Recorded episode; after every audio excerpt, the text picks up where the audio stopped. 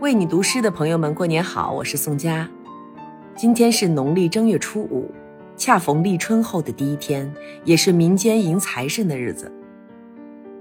俗话说：“钱包鼓不鼓，都得看初五。”当然，新的一年要富足的不只是物质生活，我们更要有充盈的精神世界。此刻，想与你分享一首诗人黄礼孩的作品《新年问候》。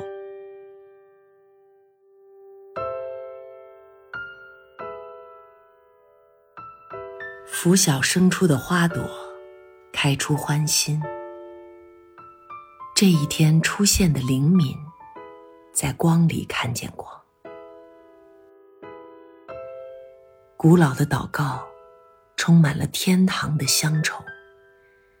生活已入桃花，衬托出日子的苍白。爱意外借用了模糊的词语。创造出渴望的脸庞，欢愉如此长久。黑暗之物，在它的里面凝聚成勇气，去观察云的变幻，推断光线的浓淡。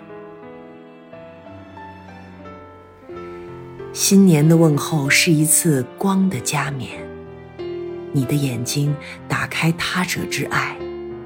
骄傲于灵魂，亲切的雾面。